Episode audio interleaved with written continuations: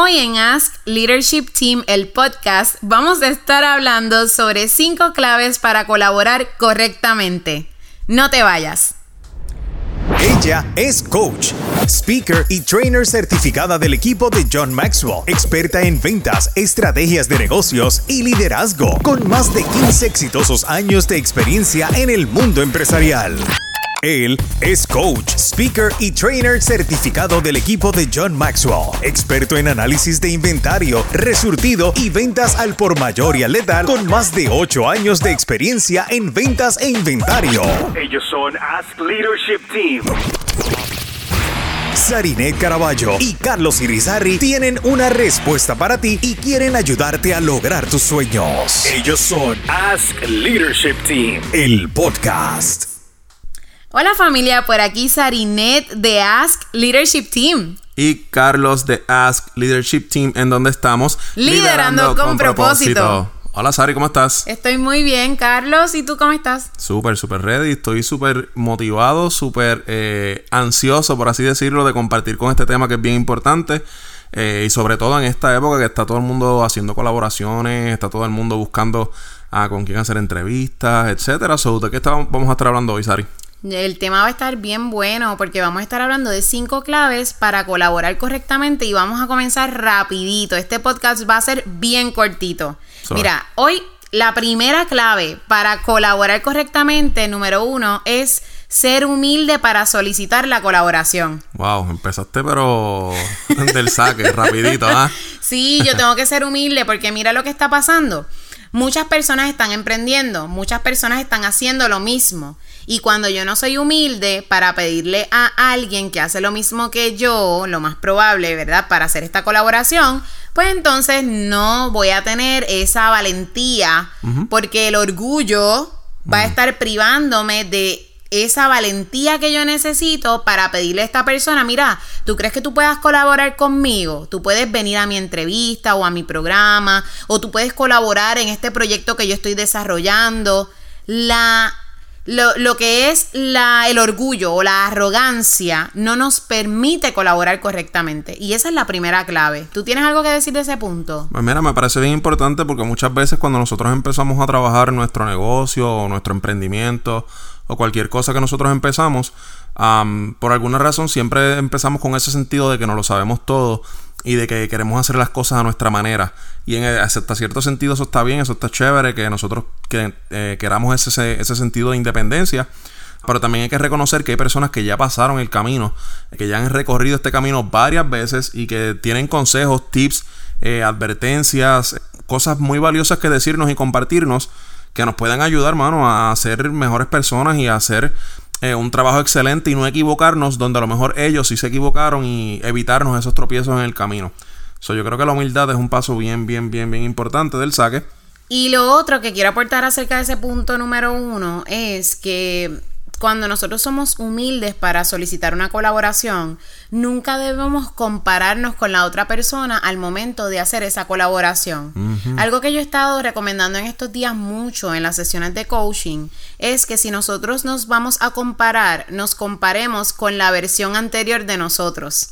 O sea, yo no me voy a comparar con nadie que está haciendo lo mismo que yo, sino que yo me voy a comparar con mi versión anterior para entonces yo saber si yo estoy mejorando. Pero cuando yo me comparo con otros, pues entonces esa humildad lo más probable va a estar siendo evitada porque yo creo que a lo mejor esta persona está bien por acá arriba, más arriba que yo y nunca me va a decir que sí, o a lo mejor pensamos que esta, persona está por acá abajo, y yo me siento superior y me siento muy arrogante, entonces eso no nos permite pedir esa colaboración, así que es bien importante este punto número uno. Claro, y hablando de eso mismo que tocaste, de que muchas veces sentimos que esas personas están muy arriba de nosotros, el punto número dos es bien, bien, bien importante y es evaluar y enumerar los beneficios que la otra persona recibirá de la colaboración y dejárselo saber. Yo creo que muchas veces ah, cuando buscamos hacer colaboraciones con personas, buscamos y pensamos primero en nuestro beneficio, en qué yo voy a recibir, en cómo yo me voy a beneficiar de esa persona, de su plataforma, de su conocimiento, pero algo bien, bien, bien importante a la hora entonces de hacer colaboraciones con otras personas es enumerar, hacer una lista de las cosas, de los beneficios que nosotros vamos a traer a la mesa y que esa persona se va a llevar. No importa cuán grande sea la plataforma de esa persona comparada con la tuya. Tú puedes ser una persona con una plataforma, un negocio pequeño. Tú siempre vas a aportar algún tipo de conocimiento, de experiencia, una visión diferente, una perspectiva nueva a, la mesa. Eso que es bien importante que hagas esa lista, que la enumeres y que no tengas miedo, que no te menosprecies, que no pienses que esa lista que tú estás haciendo de cosas ah, vale menos que a lo mejor lo que esa persona ah, tenga que decir al respecto, porque a lo mejor esa persona tiene más experiencia o una plataforma mucho más grande. No te subestimes y haz una lista importante sobre las cosas que tú vas a traer a la mesa que esa persona se va a beneficiar. Abundando un poco en ese punto, Carlos, hoy precisamente yo tuve una entrevista para hablar de mi libro Dios en las redes sociales. Y una de las cosas que aprendí a través de estas personas que están buscando entrevistas conmigo para yo dar a conocer mi libro y que se están acercando ellos a mí para pedirme entrevistas, es que mira, yo siempre, de todas formas, yo voy a darle un beneficio a esa persona por esa entrevista que me brindó. Por ejemplo, hoy, esta persona que me hizo la entrevista, al final, y toda la gloria es del Señor, pero le estoy dando un ejemplo para que ustedes también lo puedan poner en práctica. Al final, yo le dije, mira, yo tengo un taller específicamente con eso que tú necesitas. Y en agradecimiento por tú haberme brindado esa entrevista, yo te voy a registrar en este taller para que tú puedas asistir. Así que de todas formas, esta persona que pensó en bendecirme a mí con esta entrevista, que fue quien me buscó, quien me llamó, quien me pidió esa entrevista a mí, yo siempre tengo un listado de cosas de cómo yo lo puedo bendecir o la puedo bendecir y no necesariamente siempre son cosas monetarias, no necesariamente es dinero.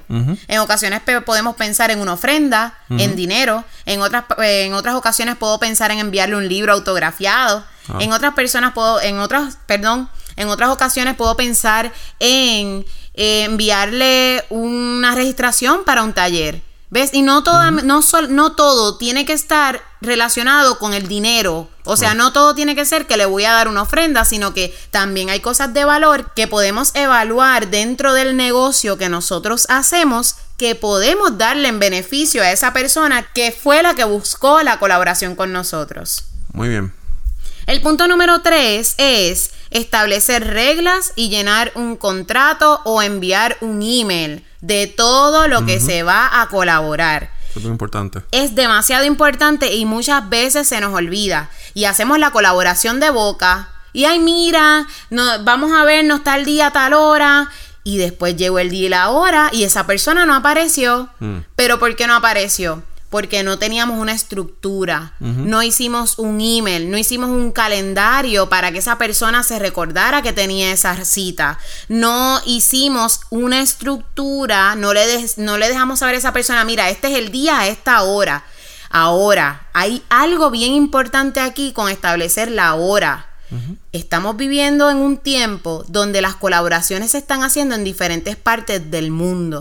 Es bien importante que podamos determinar la hora exacta en el lugar en donde nosotros vivimos, cuál es la zona horaria, ese tiempo exacto en el lugar donde nosotros vivimos, pero también tenemos que dejarle saber, ¿sabes qué? La cita es a esta zona horaria tuya. Porque nosotros vivimos en Bentonville, Arkansas, pero nosotros colaboramos con gente en Puerto Rico, eh, o con gente en Colombia, o con gente en España, o con gente en Japón, ¿verdad? Pues yo tengo que saber la zona horaria de esa persona para cuando yo vaya a hacer una colaboración, yo le pueda brindar esa, esa hora, esa fecha exacta a esa persona y no fallemos en ese momento de hacer la colaboración. No, claro, y que eh, no deja nada al aire, ya están todas las expectativas a través de ese contrato, ese email, eh, no se queda información divagando que a lo mejor puede crear una mala una mala percepción o como decimos también, este, que asumimos cosas que realmente no se, no se tocaron. Y por falta de, información, pues yo asumí algo que está erróneo o esa persona asumió, algo que también está erróneo. Y eso trae a veces malos entendidos o malos, malos sabores o malas experiencias que al fin y al cabo nos ayudan a aprender, pero no las podemos evitar si desde un principio ponemos todo por escrito o lo hablamos con esa persona, eh, es, un, es, un, paso que, que, nos ayudaría a ahorrarnos muchísimo, muchísimo dolor y muchísimas malas experiencias. Otro ejemplo que puedo darles de ese mismo punto de establecer reglas y llenar un contrato es que quizás pudiésemos hacer hasta una forma en Google, Carlos, una forma con todo lo que nosotros necesitamos saber de esa persona para poder hacer esta colaboración y también que en esa misma forma estén establecidos los términos y las condiciones de esa colaboración. Así, cuando esa persona llena esa forma, tú tienes un documento que aunque es digital, tú tienes una evidencia de que ese documento dice que al tú llenar esa forma estás de acuerdo con los términos y condiciones de esa colaboración. Así que pueden estar haciendo un contrato o una forma en Google, enviársela a esa persona con la que van a hacer la colaboración, que esa persona la llene y de esa forma así ustedes pueden hacer una colaboración más efectiva. Por ejemplo, ahora mismo nosotros en la plataforma de soñadoras tenemos unas speakers maravillosas que están brindando información a las personas que, están dentro de la plataforma del el fanpage de Soñadoras. Esas speakers, cuando llenaron esa información, sabían que van a estar siendo speakers por tres meses. Sin embargo, en estos días yo le di la oportunidad y, les pregunté si ellas querían ser speakers en lugar de por tres meses hasta diciembre para no tener que estar haciendo todo el proceso otra vez, de verificar las colaboraciones y todo lo demás. Y eso yo se los envié por, por escrito perdón, por escrito en un grupo de WhatsApp.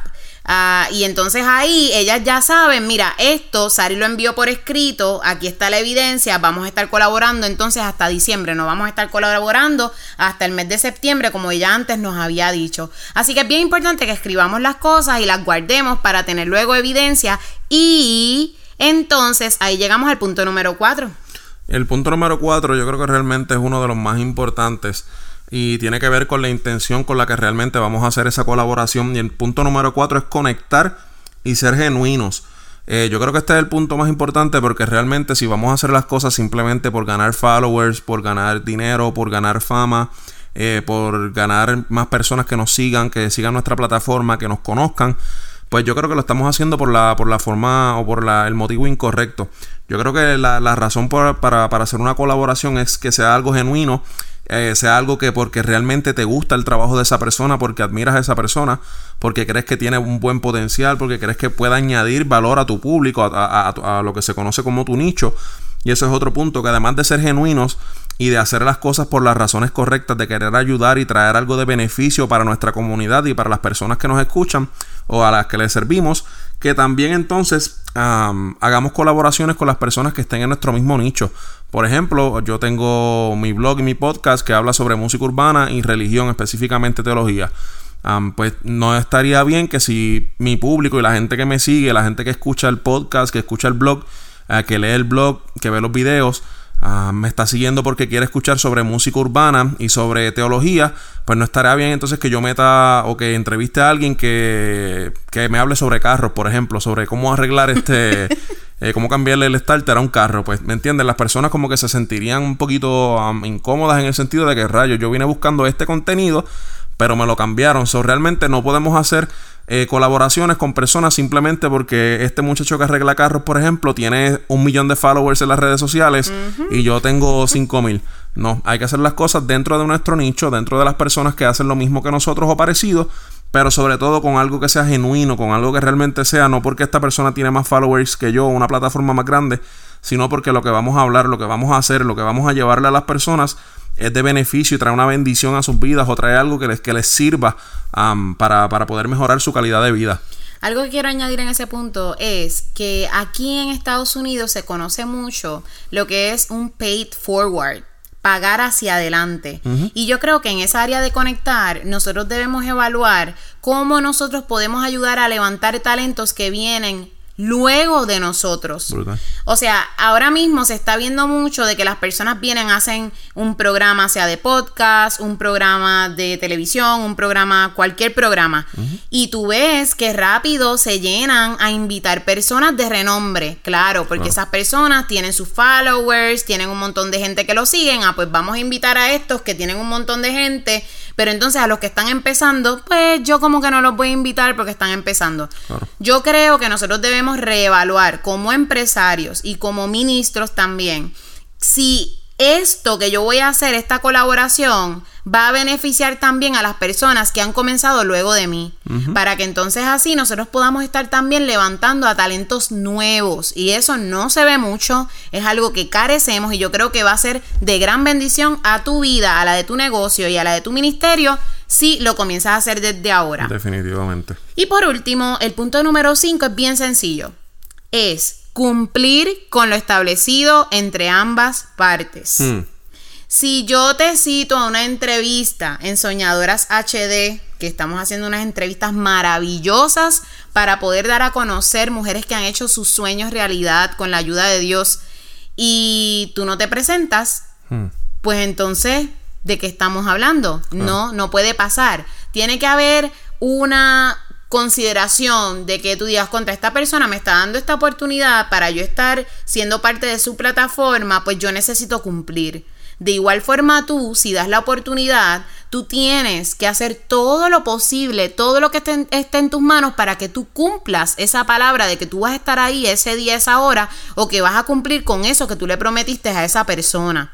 Si no hacemos eso, lo que va a pasar es que entonces vamos a crear duda, no nos vamos a ver como íntegros en nuestros negocios. Y yo creo que esto es lo más importante de cuando yo voy a colaborar con alguien. Claro, yo creo que eso se resume en ser responsables. Y si nosotros no vamos a ser responsables con a lo mejor personas que están tomando de su tiempo, ah, de su talento, muchas veces de su inversión, para, para dedicarnos un tiempo y ayudarnos a crecer, a mejorar, etcétera, hacer alguna una colaboración, lo menos que podemos hacer es respetar ese tiempo, es respetar a esa persona, um, dedicándole toda nuestra atención y nuestro mejor esfuerzo. Si nosotros no somos fieles y no somos re- responsables con esa persona en esta pequeña oportunidad, cuando se nos presenten oportunidades más grandes, no vamos a ser responsables tampoco, porque no vamos a aprender el valor del sacrificio y de tener una persona que está invirtiendo en nosotros, porque está invirtiendo tiempo, está sacando de su tiempo y sus recursos eh, para dedicarnos. Así que esa parte yo creo que también es fundamental, es extremadamente importante, que nos va a ayudar entonces a cómo poder eh, hacer colaboraciones exitosas y llenas de beneficio para las personas que nos siguen. Super, Carlos. Yo creo que ya terminamos. La semana que viene tenemos un super tema.